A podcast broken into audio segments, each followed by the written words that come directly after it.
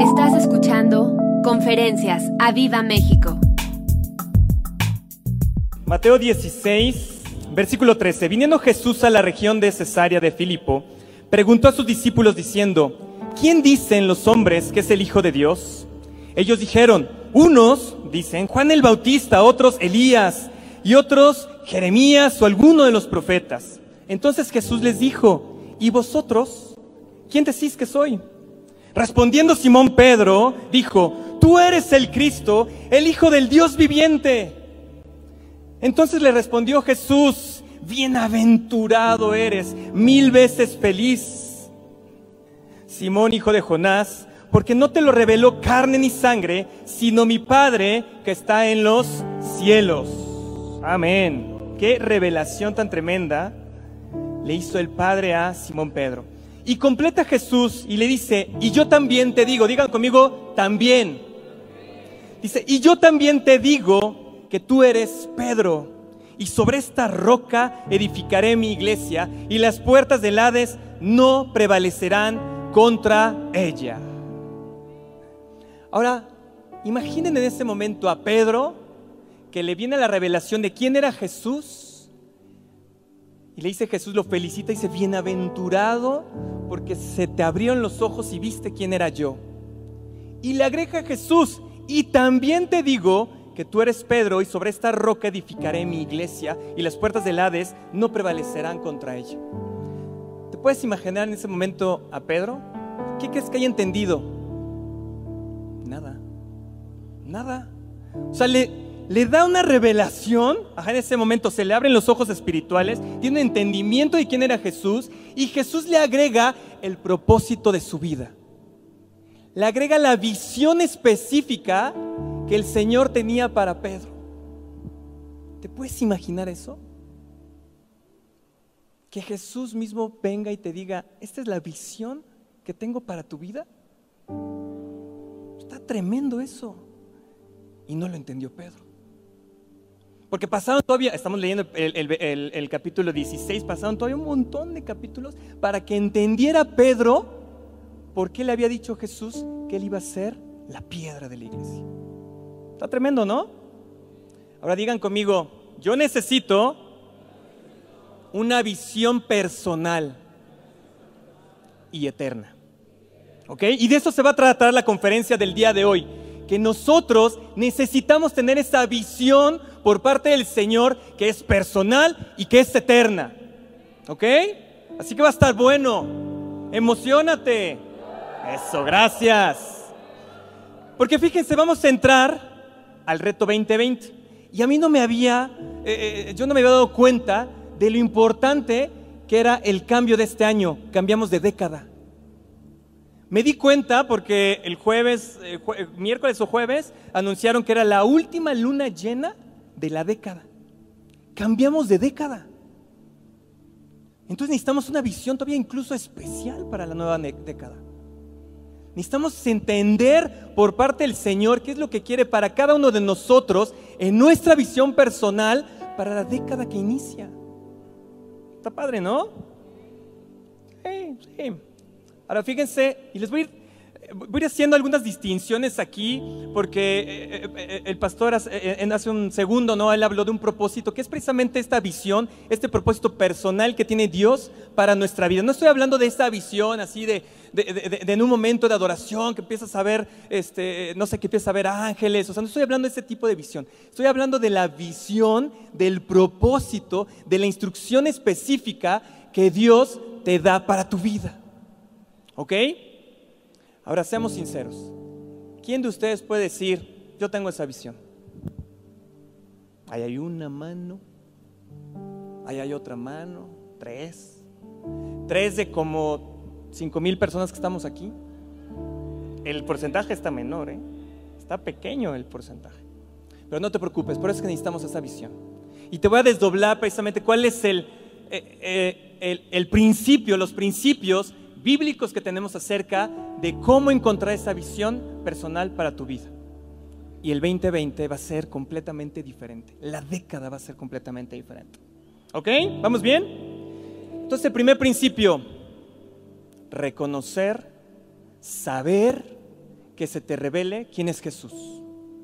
Es lo que le pasó a Pedro. Es lo primero que tuvo. Que él se le reveló quién era Jesús.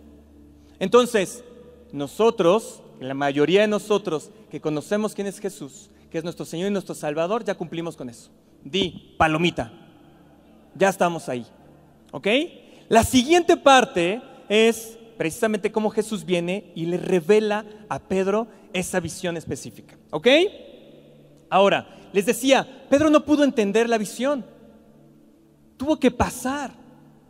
Ahora, Dios le fue, Jesús le fue revelando esa visión poco a poco a Pedro y cuando tú eh, sigues leyendo el caminar de Pedro vas a poder ver cómo le fue revelando todavía partes y partes y partes de esa visión. ¿Ok? Por ejemplo, la primera parte, acuérdense, ¿qué dijo Jesús cuando pasó con Pedro y su hermano? Le dijo, vénganse que los voy a hacer pescadores de hombres. Les dio una visión. ¿Tú crees que en ese momento ellos entendieron qué significaba eso? No. Así es como debe ser la visión. Y es lo primero que quiero que tú analices. ¿Realmente tengo una visión de parte de Dios que no le entienda? Realmente tengo una visión que, que, me cueste trabajo, que tenga que ir en oración y que tenga que tener comunión con Jesús para que Él me vaya revelando poco a poco qué significa esa visión en mi vida. Está padre, ¿no? Hay que ir viendo cómo, cómo se va desdoblando esa visión.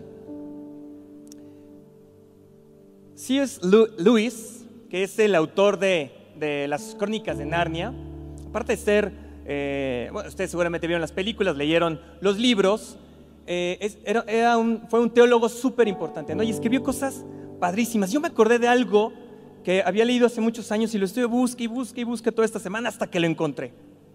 Y fíjese lo que escribió Luis. Dice, debemos poner nuestro enfoque en dos cosas, en el presente y en lo eterno porque es trabajo del diablo enfocarnos en el pasado y en el futuro. Va de nuevo porque también cuando yo lo leí no me no le entendí nada y me estuve acordando toda la semana y dije, pero ¿dónde lo leí? Entonces tuve que repasar ahí. Dice, debemos poner nuestro enfoque en dos cosas, en el presente y en lo eterno. Porque es trabajo del diablo enfocarnos en el pasado y en el futuro. ¿Le agarraron? Eso, eso. Vamos a ver. Si tú te debes de enfocar en el presente y en lo eterno. Si te enfocas en el pasado es algo ya pasado. ¿Qué puedes hacer con el pasado? Nada. Vivir ciertas consecuencias, eso sí, pero ya pasó. Ya no puedes hacer nada.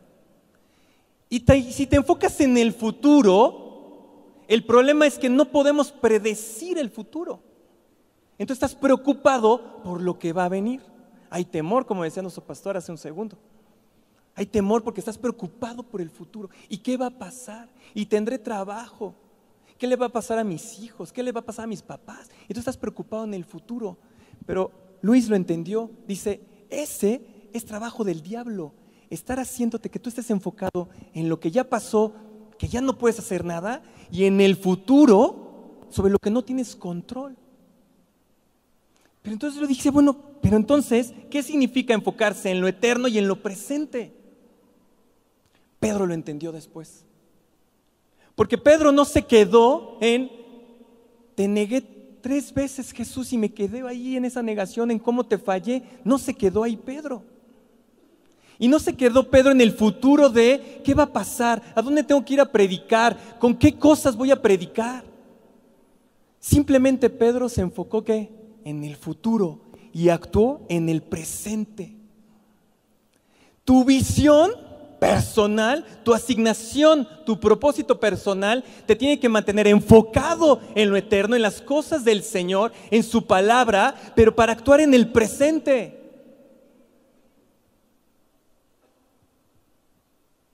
Enfocado en lo eterno para actuar en el presente. Cada vez que tú estás enfocado en el futuro, en el qué va a pasar, se convierte en temor. Se convierte en esa incertidumbre que te agarra. Y si te quedas en el pasado, te quedas encadenado en el pasado. A mí me encanta la historia de Pedro. ¿Recuerdan cómo murió Pedro? crucificado boca abajo. Estaba tan enfocado en, el, en lo eterno que no le preocupaba en el futuro. Lo que me pase, lo que venga, pero tengo que cumplir ese propósito, esa asignación que el Señor hizo en mi vida. Está padre. Wow.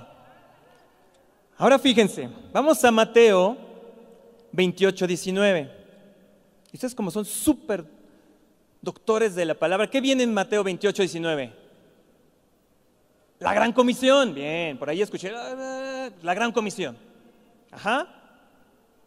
Y la gran comisión, Mateo 28, 19,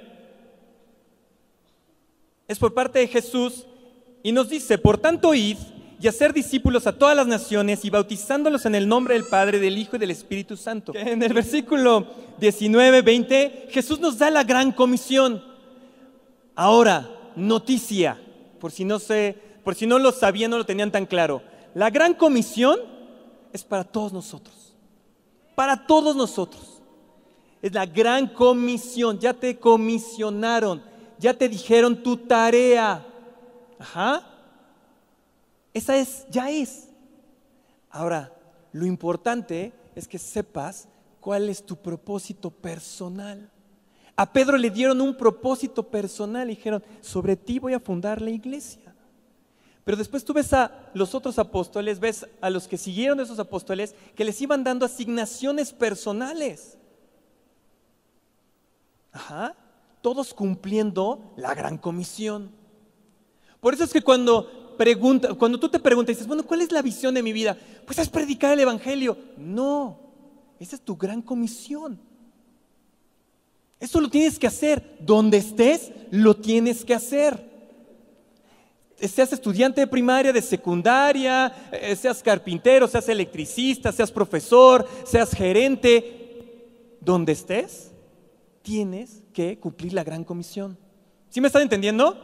Y se lo estoy desdoblando, se lo estoy explicando porque quiero precisamente que hoy entendamos esas grandes diferencias, porque cuando tengamos la visión personal, esa asignación, te vas a potencializar.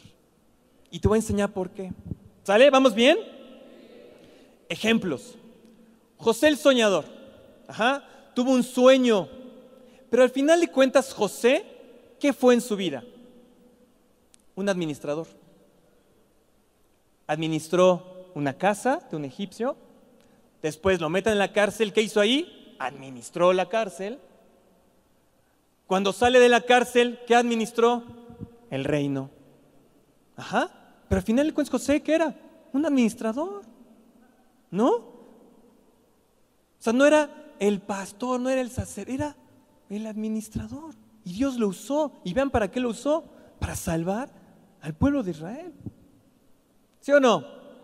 Sí, ¿no? Y cuando nosotros vemos diferentes personajes de la Biblia, Josué, Moisés, todos ves, y no todos fueron, eh, porque de repente eh, podemos caer en esa confusión. No, no, es que si no tengo mi iglesia y si no este, eh, soy el líder de alabanza y no hago mi, mi, lanzamiento en Spotify, en YouTube, entonces no estoy cumpliendo la visión de Dios. No, no, no, no, no.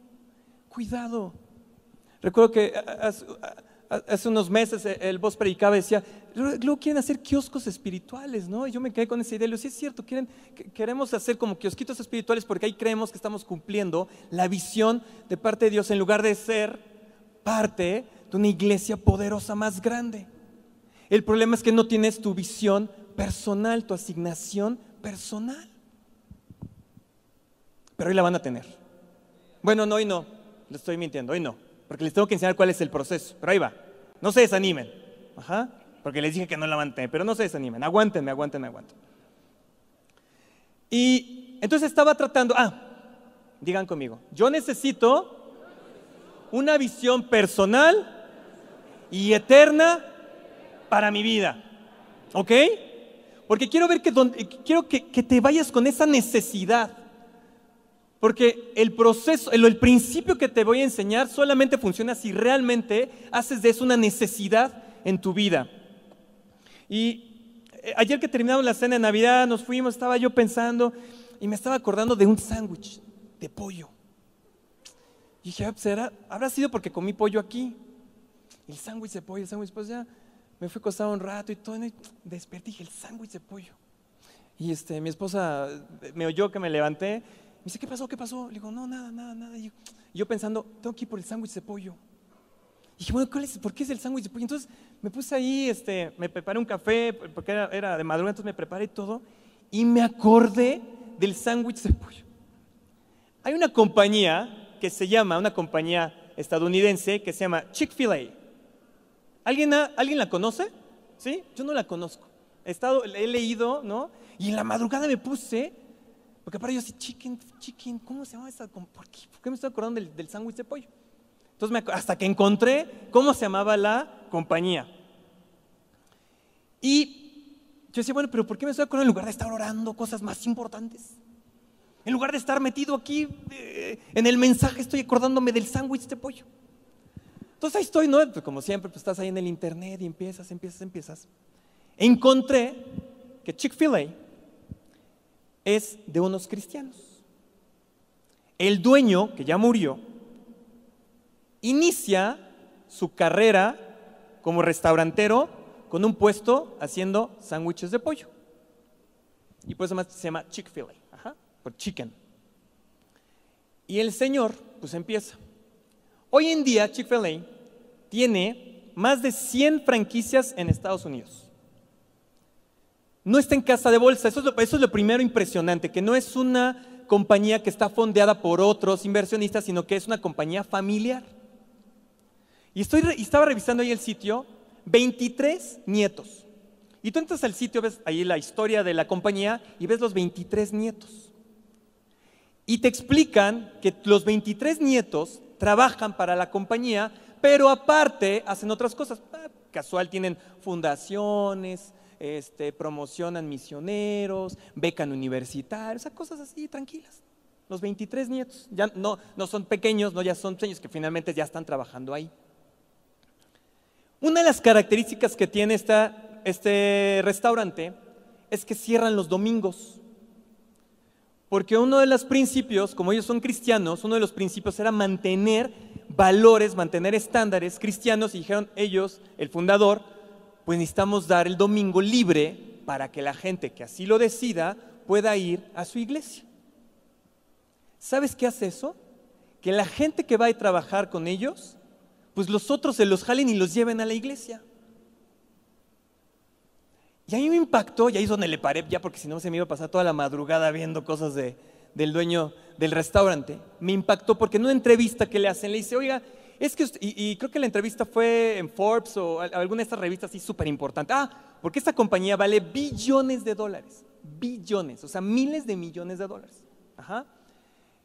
Y tiene todos los premios que se puedan imaginar. Tiene así un listado de todos los premios de la mejor compañía para trabajar. O sea, es una cosa impresionante lo que hacen estos señores. Lo que me impresionó es lo siguiente.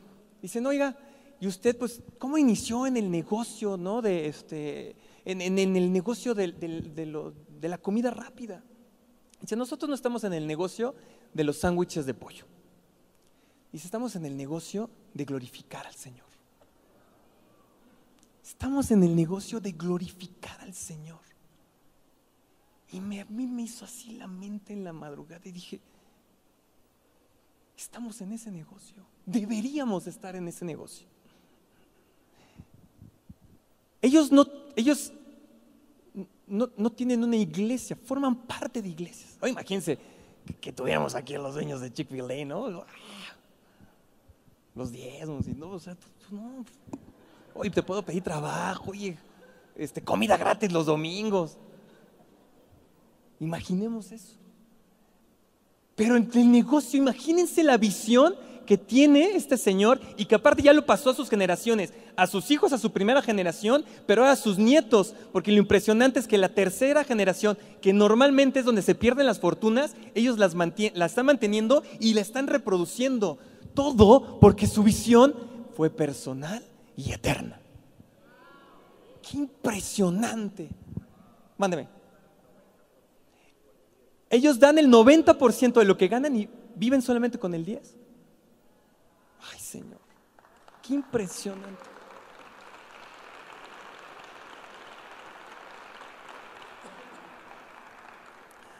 Hay que ir a comer ahí con ellos, que se nos pegue algo.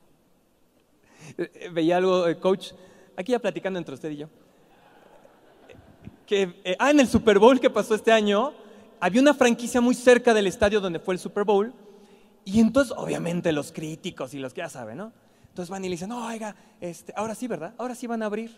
Para el Super Bowl sí van a abrir, ¿verdad? El restaurante, no sé qué.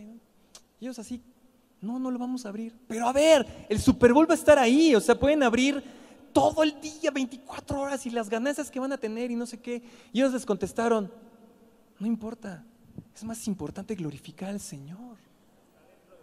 Ah, está dentro del estadio. Y no abrió. Porque ellos dijeron, es más importante glorificar al Señor que ganar dinero. Qué impresión. Y eso solamente lo haces cuando tienes una visión súper clara de lo que Dios te llamó. O sea, yo me imagino a este señor, porque traté de buscar, pero no, no, no, vi ahí, dice que escribieron seis libros, entonces me voy a tener que leer sus seis libros, pero estoy seguro que en algún momento Dios bajó y le dijo, tú tienes que hacer un restaurantero y tienes que hacer sándwiches de pollo. Y entonces tú dices, ah, es hacer sándwiches de pollo.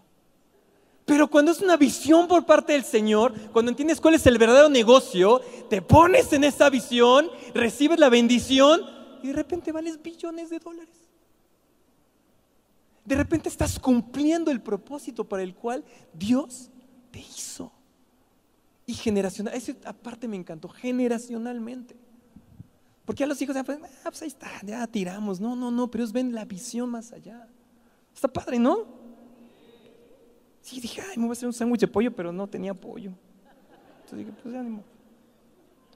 Di conmigo, necesito una visión personal y eterna. Vamos a Hechos. Ay, qué bonito, lo hacen mejor que mis alumnos. Hechos 13. Hechos 13, 36. ¿Cómo voy de tiempo? Me voy a apurar. Total, el Mazatlán nos esperan hasta las 5 de la tarde. Venga, ya Hechos 13, ya está ahí. Fíjense, porque a la verdad David, habiendo servido a su propia generación, según la voluntad de Dios, durmió y fue reunido con sus padres y vio corrupción. Es decir, que, que su cuerpo se deshizo, ¿no? Porque a la verdad David, habiendo comprado su casa, no, espérame, porque a la verdad David, habiendo comprado el auto deportivo que deseó desde su juventud, no, no, no, no, no, no, no. Porque a la verdad David, que estudió su maestría, su doctorado y se hizo multimillonario,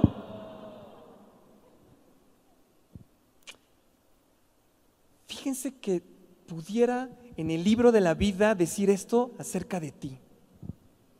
Porque a la verdad, y pon tu nombre, Jaime, habiendo servido a su propia generación según la voluntad del Señor, durmió y fue reunido con sus padres.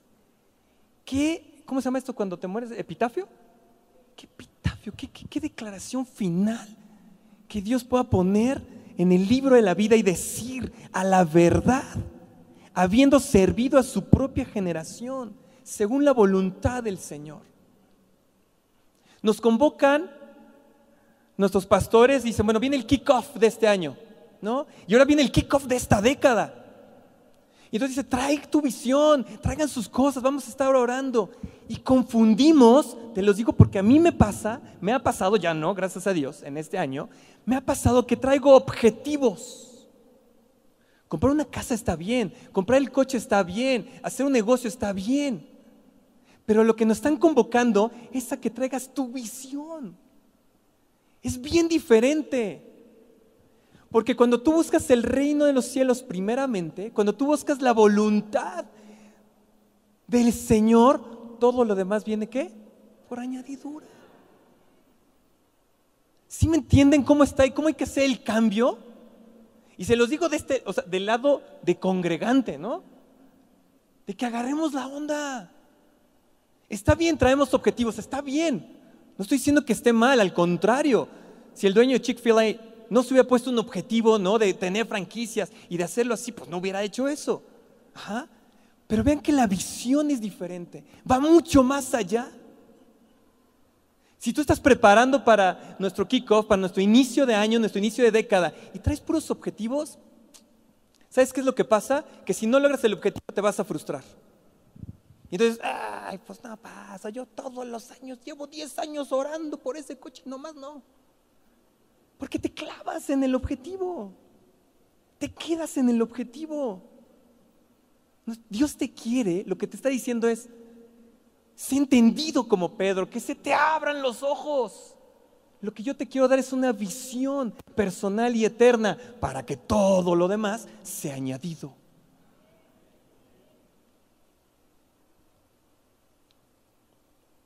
Y no solamente hay visiones tan poderosas, digo, yo me acordé del sándwich de pollo y, de ahí empecé.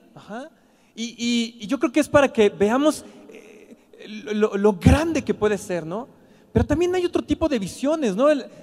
la mamá que decide quedarse con sus hijos para formar una generación y tener esos hijos ahí cuidados. Eh, eh, el electricista que vaya a hacer su, trabajo bien. El chofer de Uber que, que puede ir predicándole a la gente, que puede ir hablándoles de Dios. Es decir, no es solamente algo espectacular. En el sentido como nosotros lo entendemos, porque no hay trabajo pequeño, no hay visión pequeña para el Señor. A nosotros nos convocan y nos dan una visión como iglesia. Métete a esa visión. Métete a esa visión, ya es la tuya, porque eres parte de esa visión. Y tienes una asignación. Limpias la butaca, la aspiras, eh, te, pones de seguridad, eres edecán, eh, eh, nos ayudas con, con, la parte de los medios, con las fotografías. No pasa nada, no hay asignación pequeña.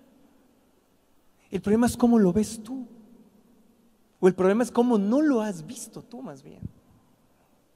¿Cómo voy de tiempo? Ay, Dios mío. Sí, me va a dar tiempo, sí, me va a dar tiempo. ¿Cómo vamos? ¿Bien? ¿Les sigo ya, ya no? O ya nomás los dejo picados ahí ya. Habacuc, el libro clásico cuando se habla de la visión. Yo todo este mes había estado duro y duro con Habacuc, y estaba con Habacuc y me, ¿no? Y incluso lo utilicé eh, hace unos domingos para, para, orar aquí con ustedes y estuvimos orando cerca de Habacuc. Y Habacuc es un libro bien pequeñito, un profeta, y que trae unas enseñanzas impresionantes. Y aquí es donde les voy a dar estos principios de cómo puedes tú obtener esa visión. ¿Ok? ¿Pero lo quieres? ¿Lo quieres realmente? ¿Ya te vendí la idea de que lo necesitas?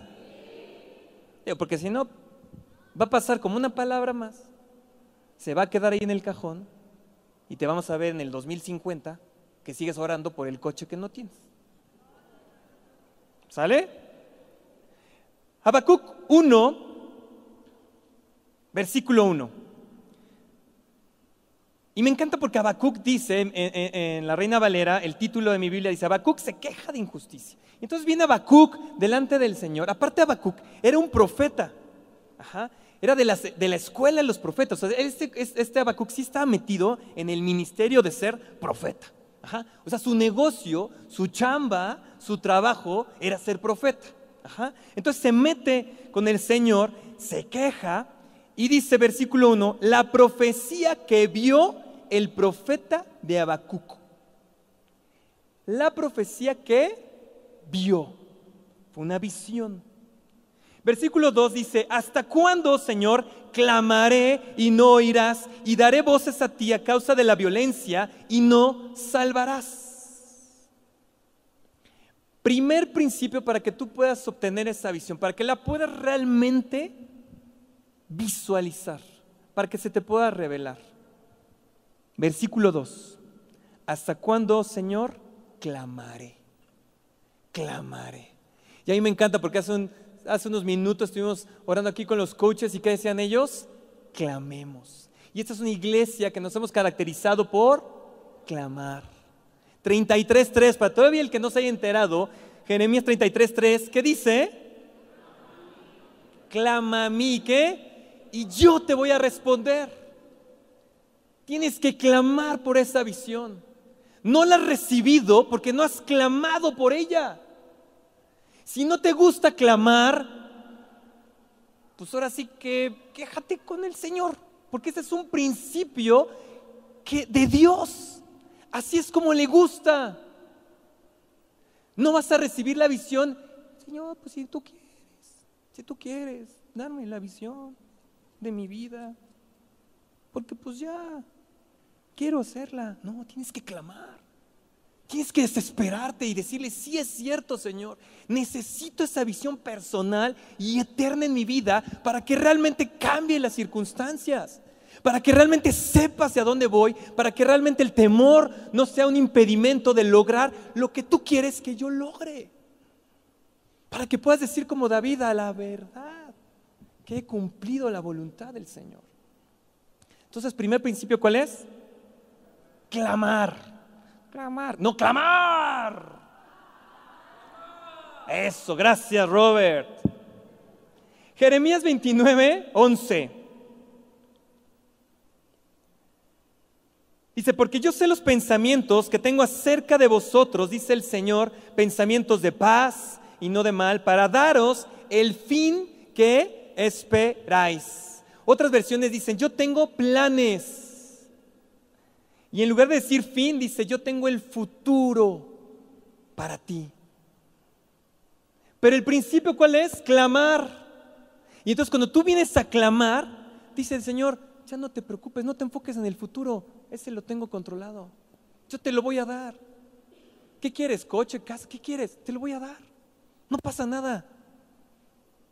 Porque tú estás enfocado en lo eterno. Y luego tenemos situaciones, ¿no? Cuando vemos que estamos orando por un objetivo. Señor, dale esposa, dale esposa, Señor. Está gordito y feo, pero tú dale esposa, Señor. Tú dásele, es buen muchacho, míralo. Y entonces el gordito agarra eh, esposa. Y dice, ahora Dios, decimos, ahora sí va a estar aquí, sirviendo al Señor. ¿Y qué creen? Ya no los vimos. Señor, dame esa camioneta porque voy a traer desde, que, está lejos aquí, este, desde Iztapalapa para el mundo, ándale, queda así, desde Iztapalapa para el mundo voy a traer, Señor, en esa camioneta, tú dámela. Y aquí están orando nuestros pastores, dale la camioneta. Sí, Señor, le dan la camioneta. Y decimos, ¿y dónde están los de Iztapalapa para el mundo? Este, conociendo los pueblos mágicos. ¿Cómo? Sí, no, hombre, el Señor nos dio una super bendición. Ya conocí Villa del Carbón. Eh, todos estos pueblos mágicos. ¿No? Digo, aquí no pasa, no pasa aquí, pasa en otros lados. Versículo 12, entonces me invocaréis y vendréis y oraréis a mí y yo os oiré. Y me buscaréis y me hallaréis porque me buscaste de todo vuestro corazón. La única forma de demostrarle al Señor que lo estás buscando de todo corazón es cuando clamas. Pero no es nada más clamar por el grito que sacas. No es nada más porque eh, te quedaste ronco, es porque viene desde adentro, porque se vuelve una, una necesidad, una desesperación. Y Habacuc lo entendió, dijo, Señor, en este medio de injusticia que tenemos, necesito que me hables, necesito entender, dame una palabra, dame una visión de qué es lo que va a pasar para mi nación. Es lo que tú y yo necesitamos hacer. Pero lo tienes que hacer. Les voy a decir dónde. Ahí dice Habacuc. Vamos a Habacuc otra vez. Y Habacuc es un libro donde está dialogando, y no, no tanto dialogando, se está peleando Habacuc con el Señor, y luego el Señor le contesta otra cosa, y Habacuc dice, pues mira, y esto, ¿no? Y, y se los dejo ahí de tarea porque no nos va a dar tiempo leerlo todo. Pero en el capítulo 2, después de que Habacuc ya clamó y se pone ahí a pelear con el Señor, en el capítulo 2, versículo 1, dice así, sobre mi guarda estaré y sobre la fortaleza firmaré el pie y velaré para ver lo que se me dirá. ¿Y qué he de responder tocante a mi queja? Y el Señor me respondió y dijo, escribe la visión y declárala en tablas para que corra el que leyere en ella. Versículo 3, aunque la visión tardara aún por un tiempo, más se apresura hacia el fin y no mentirá, aunque tardare, espéralo, porque sin duda vendrá, no tardará. Versículo 4, he aquí que aquel cuya alma no es recta se enorgullece, mas el justo por su fe vivirá. Y en estos cuatro versículos está toda la clave. La primera es que tienes que clamar y tienes que ser una necesidad realmente en ti, en decir, quiero hacer una diferencia, Señor, en este mundo. Quiero, eh, formo parte eh, de, cosas, tengo familia, tengo, pero yo quiero esa visión, esa asignación personal donde tú quieres que haga tu voluntad. Y en el capítulo 2, fíjense lo que hizo Habacuc. Sobre mi guarda estaré y sobre la fortaleza firmaré el pie. ¿Qué está haciendo? Orando. Orando. Y vean el tiempo que utiliza, es un tiempo continuo. Por eso les dije, hoy no vas a recibir la visión, a lo mejor vas a recibir una confirmación de algo que, venías ahí porque estás orando, eh, por dónde va a ir la cosa el siguiente año en tu vida, en el trabajo, a lo mejor vas a recibir ahí. Pero esto es un proceso que te tienes que meter. No sabemos cuánto tiempo, estoy buscando a ver si había ahí algo para más o menos tener una idea. No vi y creo que finalmente no tiene, ¿no? Para que tú te metas y te hagas ahí con el Señor. Y yo creo que sí tenemos un deadline. Si tú te comprometes, vas a poder venir el 5 de enero con esa visión aquí. Pero tienes que meterte en estos días. Tienes que agarrar y decirle, Señor, como Habacuc, yo clamo y necesito. Y me voy a clavar hasta que se me sea revelado esa asignación directa para mi vida. Y no importa que tengas 10 años, no importa que tengas 15, no importa que tengas ya noventa y tantos años. El Señor todavía tiene una asignación. Mientras estés respirando aquí, todavía tienes algo que cumplir para el Señor. John Maxwell es un escritor que eh, eh, a mí me encanta, es un, señor que solamente habla de liderazgo. Y me acordé que había escuchado algo y que, viene muy de acuerdo acá. Entonces tuve que buscar ahí entre sus conferencias y todo, ¿dónde está? ¿Dónde está? Y encontré. Maxwell, les digo, es un autor súper prestigiado, setenta y tantos libros, este, eh, una cosa tremenda, ¿no? Pero él viene, dijo, él, su papá fue pastor y creo que también su abuelo fue pastor, pero Maxwell está comentando, estaba comentando en una de sus conferencias que muere la mamá de, Maxwell, entonces le dicen al papá, oye, papá, pues fíjate, el papá era pastor, y fue líder de pastores, ¿no? Era, eh, líder de pastores. Le dice, oye, papá, fíjate que este, 93 pues, años el Señor pues ya no te podemos cuidar y entonces, entonces, ¿por qué no te vas a una este, casa de retiro? Mira, hay una comunidad aquí, aquí muy cerquita de tu casa y vas ahí a la comunidad de retiro y estás ahí, no sé qué. Y yo, pues, obviamente con miedo, pues, pues, a ver qué le respondía el Señor, ¿no? Y dicen que se queda el Señor y dice, sí, sí, fíjate que sí, sí, sí. Y es más, llévenme, tengo que conocerla tengo que ir allá. Y dice, oye, pero está en construcción. O sea, estamos diciendo que hay una posibilidad de, lléveme, lléveme de una vez. Y es más, quiero ser el primero en entrar en esa casa de retiro. Imagínense la cara de los hijos, ¿no? Pero, papá, ¿por qué? Dice, pero piensen, va a haber un montón de viejitos ahí. Va a haber un montón de viejitos atemorizados. Necesitan a alguien que los reciba. Alguien que les diga, todo va a estar bien. Alguien que les diga, no estás solo, estamos unidos. Nuestros hijos no nos vinieron a votar aquí nomás, no, no, nos aman y nos quieren protegidos, pero necesitan a alguien así. 93 años el Señor.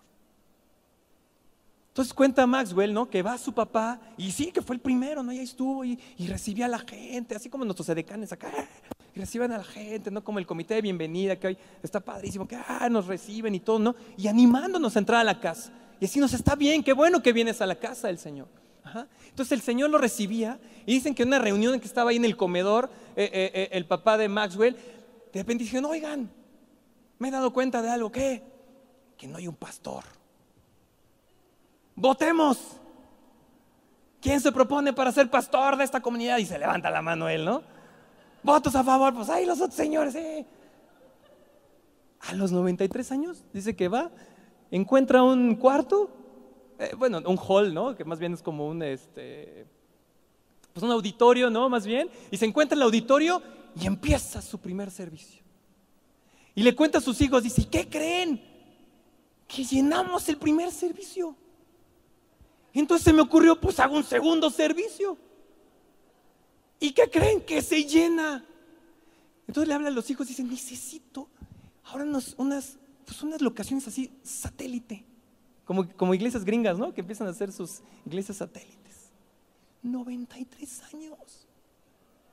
Y dice Maxwell, ¿saben cuál es la diferencia entre este señor de 93 años y la mayoría de nosotros?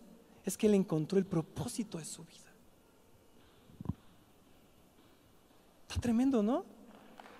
Sí, apláudele al Señor, apláudele a Dios porque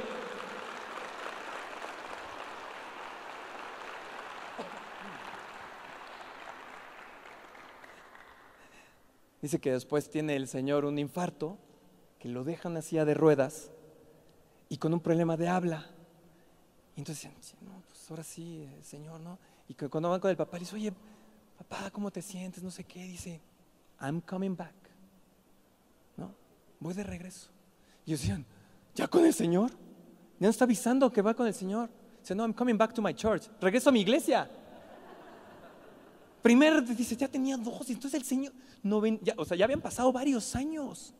Y el Señor todavía pensado, dice, no, yo Dicen, ¿por qué? Porque el Señor me tiene que encontrar trabajando para Él. Me tiene que encontrar desgastándome para Él. Y de repente vemos aquí treintañeros, cuarentones que, no, no, pues ya, nadie me quiere, no sé qué hacer de mi vida. Veinteañeros, quinceañeros.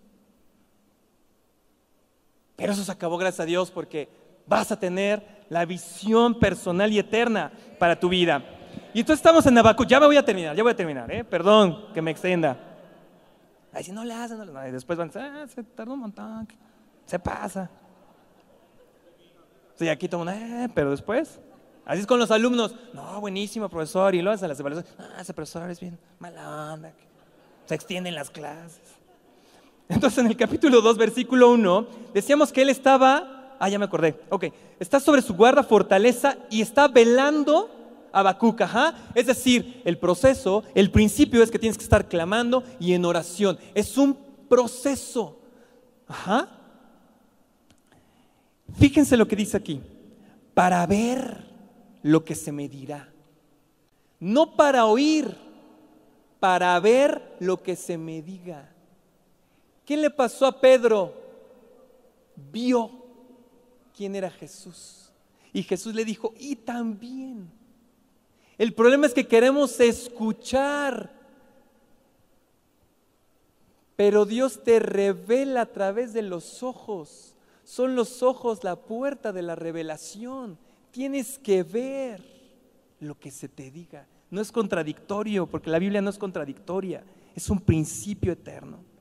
Y después dice, ¿y qué de responder tocante a mi queja? ¿Qué de responder respuestas?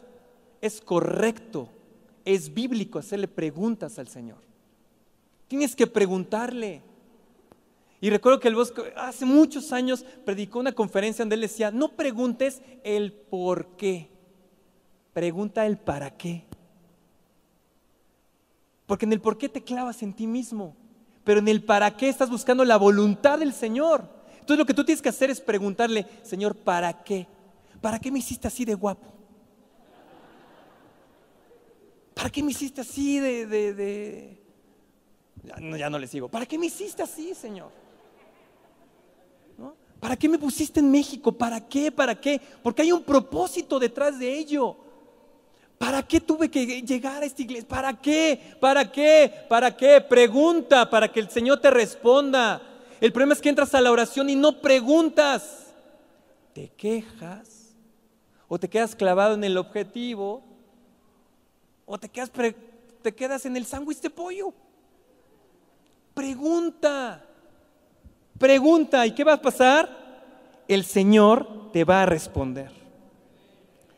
Siguiente paso. El Señor me respondió, le respondió porque preguntó y dijo, escribe la visión escríbela, escríbela, escríbela.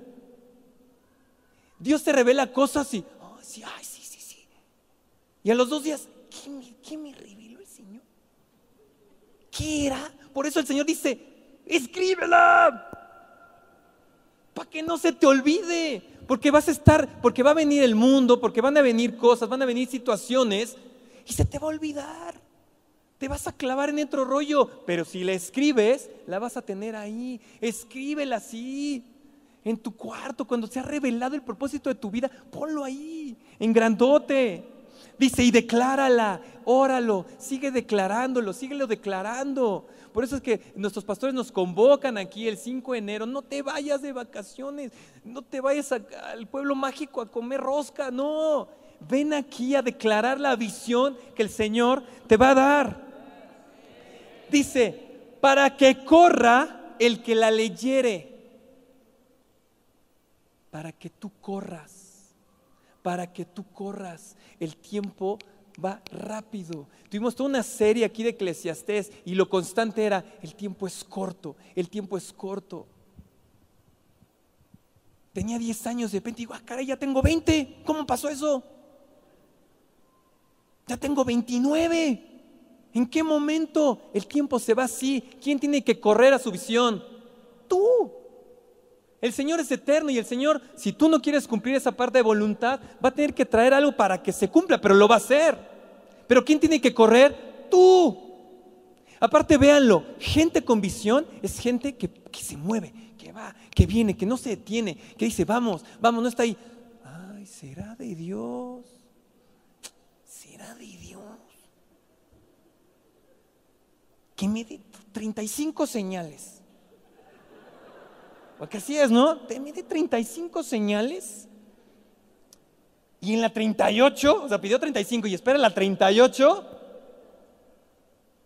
ya le pido consejo a los pastores. Corre, corre, lee tu visión y entonces cada vez que vayas a la oración, aparte te voy a decir un secreto, cuando tienes una visión tienes de qué orar. No, porque vas, ¿de qué oro? Señor, ese carro, Señor, ese carro, sí, Señor, sí, Señor, ese carro pues ya oré por el carro. Pero cuando tienes una visión, tienes una serie de objetivos, va más allá y dices, Señor, revélame esto, Señor, a ver qué entiendo, Señor, y sales, y sales, y sales, y corres. Por eso es que el Señor te dice, escribe la visión para que corras, declárala y corre detrás de esa visión. Corre, muévete. A Josué le dijo, la visión de la que le di a Moisés, eh, vas a conquistar todo lo que pisare,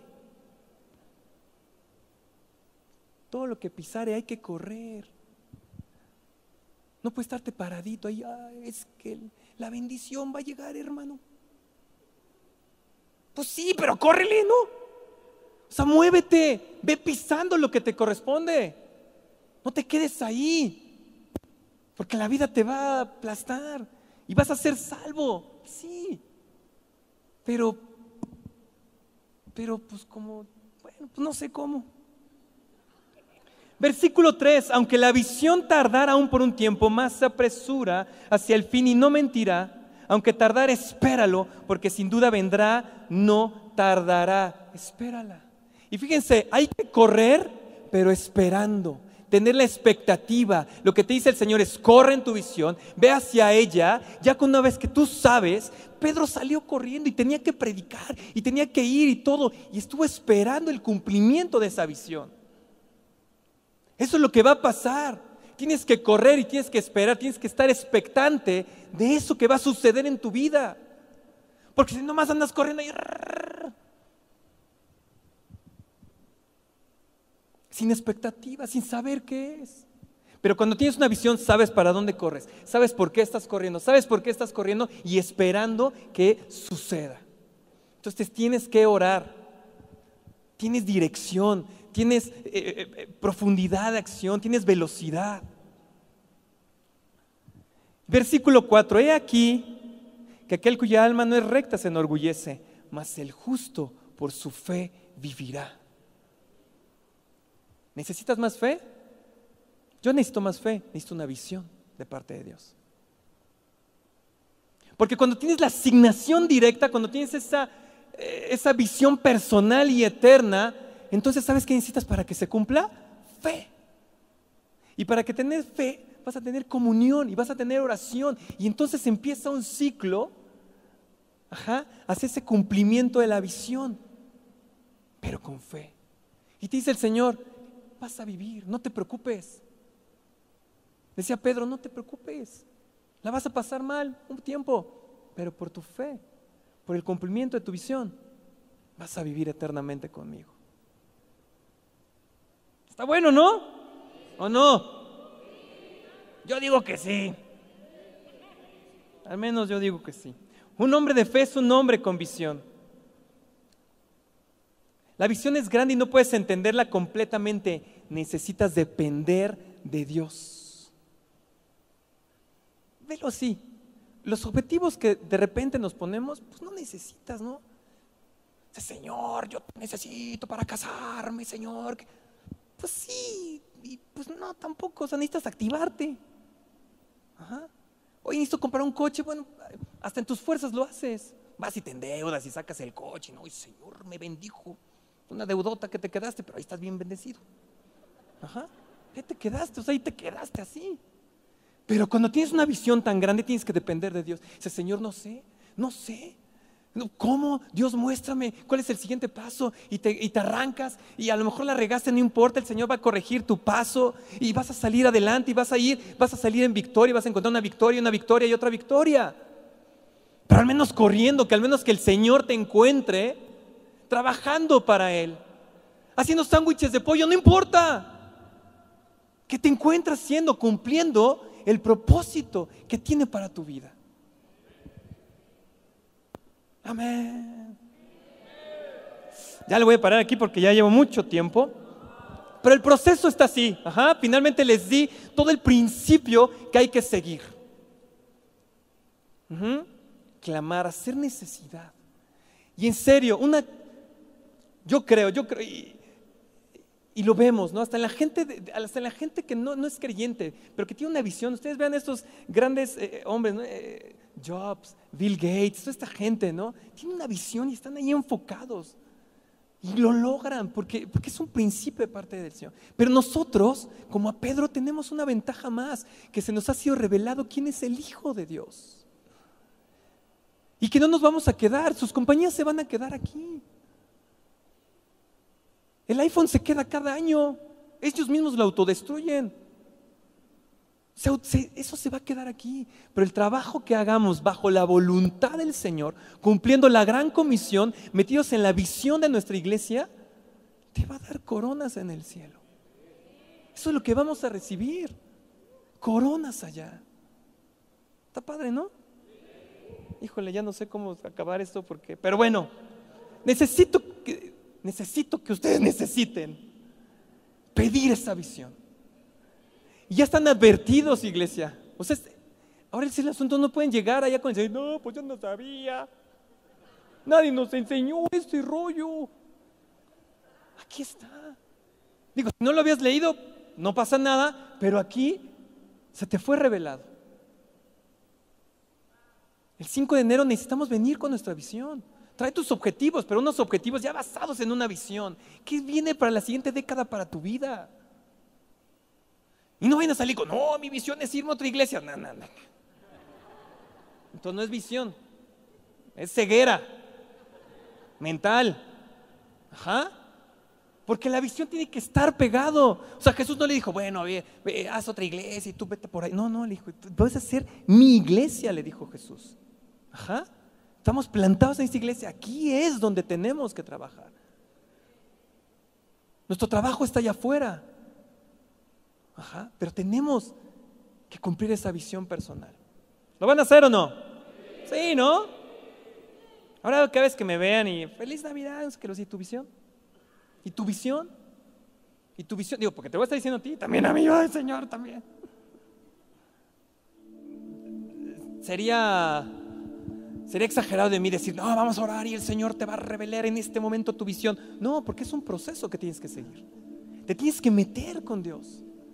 Unos van a estar de vacaciones, otros van a aventarse su maratón de Netflix de todas las series que no han visto en seis meses.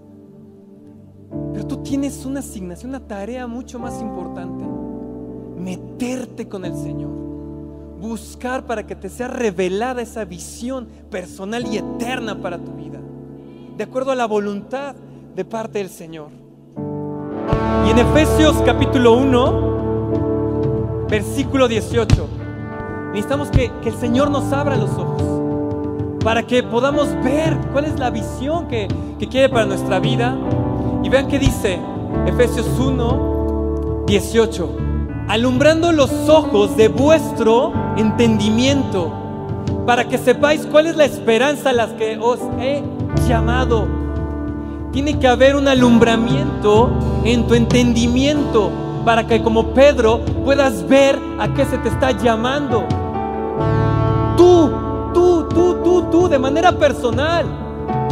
La gran comisión es para todos, pero la visión personal necesitas ese alumbramiento por parte del Espíritu Santo. Para que sepáis cuál es la esperanza a que Él os ha llamado y cuáles las riquezas de la gloria de su herencia en los santos. Versículo 19. Y cuál la supereminente grandeza de su poder para con nosotros, los que creemos, según la operación del poder de su fuerza. Cuando tú, cuando se te revela cuál es la visión, cuál es el propósito del Señor para tu vida, la promesa por parte del Señor es que te va a dar poder para cumplirla. Necesitamos, iglesia, que se alumbre ese entendimiento vamos a poder recibir poder y lograr lo que Dios quiere para nuestra vida. Amén. Espera nuestra próxima emisión de Conferencias. ¡A Viva México!